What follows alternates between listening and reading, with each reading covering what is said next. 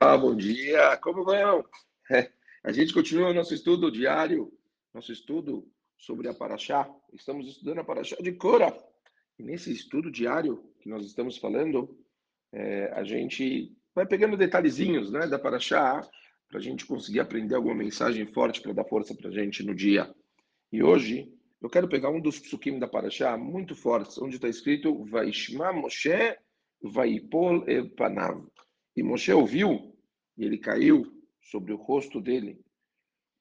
Muito interessante que Moshe ele teve uma reação, né? Ele ouviu alguma coisa que gerou que ele entrasse numa, não sei se palavra certa é desespero, mas uma reação muito forte. Ele se rebaixou, caiu o rosto, olhou para baixo. O que, que aconteceu com ele? O que fez com que ele caísse, ele pegasse o rosto, botasse entre os braços para baixo? Fala a de uma série de Sanedrin, Está escrito que as pessoas começaram a falar que Moshe Rabbeinu estava eh, não falavam, suspeitavam, né? Quer dizer, começou a sair uma shmual, que a gente fala um rumor que Moshe Rabbeinu cometia atos imorais. Começaram a acusar ele de adultério. Moshe Rabbeinu. Fala agora, todos os maridos começaram a falar para as esposas não ficarem mais sozinhas com Moshe Rabbeinu, como se tipo Yani um potencial cenário de sotá da mulher casada, para que se entrasse como Rabbeinu em algum lugar privado, ia ter consequências seríssimas. Imagina, o líder que tirou eles do Egito, deu para eles a Torá, intermediou tudo com a Kadosh Baruch É inacreditável as pessoas olharem e começarem a colocar Moshe Rabbeinu como alguém desprezível, como alguém com atos inimagináveis. Deus nos livre. O que que Moshe Rabbeinu, qual foi a reação? Qual foi a reação de Moshe Rabbeinu para tudo isso? Primeiro, abaixou o rosto, fechou entre os braços.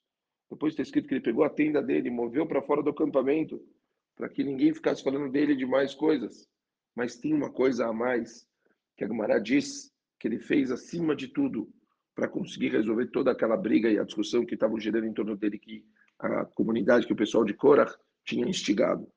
Está escrito que Moshe Rabbeinu saiu e ficou quieto. Ele não abriu a boca sobre tudo que ele tinha feito.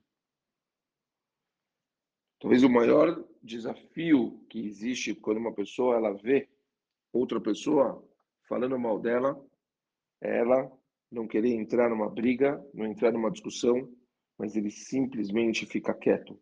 Conta uma vez que o Rav Yosef, Shlomo Kahneman, famoso Pono Tcherav, ele era um, era um fenômeno famosíssimo, uma pessoa muito, muito cativante, muitas histórias bonitas sobre ele. E ele era o arrecadador, está escrito que ele que arrecadava dinheiro para Mamash, para Ponovich, que era uma baita de uma yeshiva, e era uma coisa, uma loucura, tinha que levantar uma quantidade sempre muito grande. E tem uma história que uma vez o Pono Tcherav, o Rav Kahneman, estava numa viagem, e ele chegou em Londres, e ele foi abordar uma das pessoas para conseguir levantar fundos para estivar. E essa pessoa começou a gritar com ele, começou a acusar ele. Foi uma loucura. O rabinato se impressionou muito. Já queria pegar o cara e botar ele em Heremes, comungar ele. Como pode ser que ele pegou um dos grandes um dos maiores rabinos vivos e fez ele passar por uma situação tão vergonhosa? Na época, o Rav Kahneman disse para o rabinato de Londres que o Hafetz Haim abençoou ele para que ele tivesse sucesso em tudo que ele fosse fazer, menos uma coisa. Ele nunca teria sucesso em Maholok, que tem discussão. Por isso ele pediu, por favor, para os rabinos não fazerem absolutamente nada. Ele ficou em silêncio e esperou com que as coisas abaixassem. Ficar em silêncio é uma das maiores malotas, um dos níveis mais elevados que existe quando a gente está no meio de uma briga. Fala sobre isso Rav Shlomo Zalman Reibach.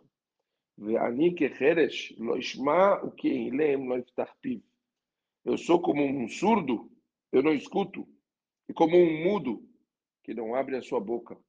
Falou Rav Shlomo Zalman Noibach. Tá estranho. O passuco não parece que está gramaticalmente correto. Por quê? Porque prestem atenção, a gente fala, sou como um surdo, eu não escuto, está em primeira pessoa. E depois, e como, como um mudo que não abre sua boca. O abre sua boca, é, a gente está falando como se fosse terceira pessoa.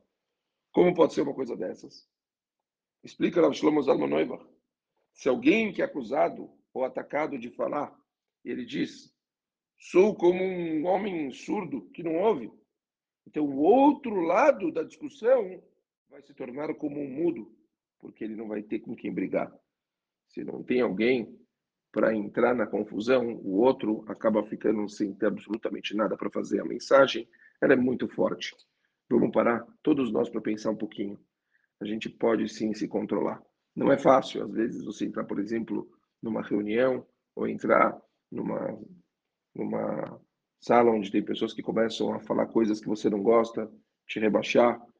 Você tem que tomar um cuidado muito, muito grande para ficar quieto, não entrar na discussão, esperar passar e a Kadosh Baruch com certeza vai te abençoar para que você consiga ter muito sucesso em tudo que você fizer.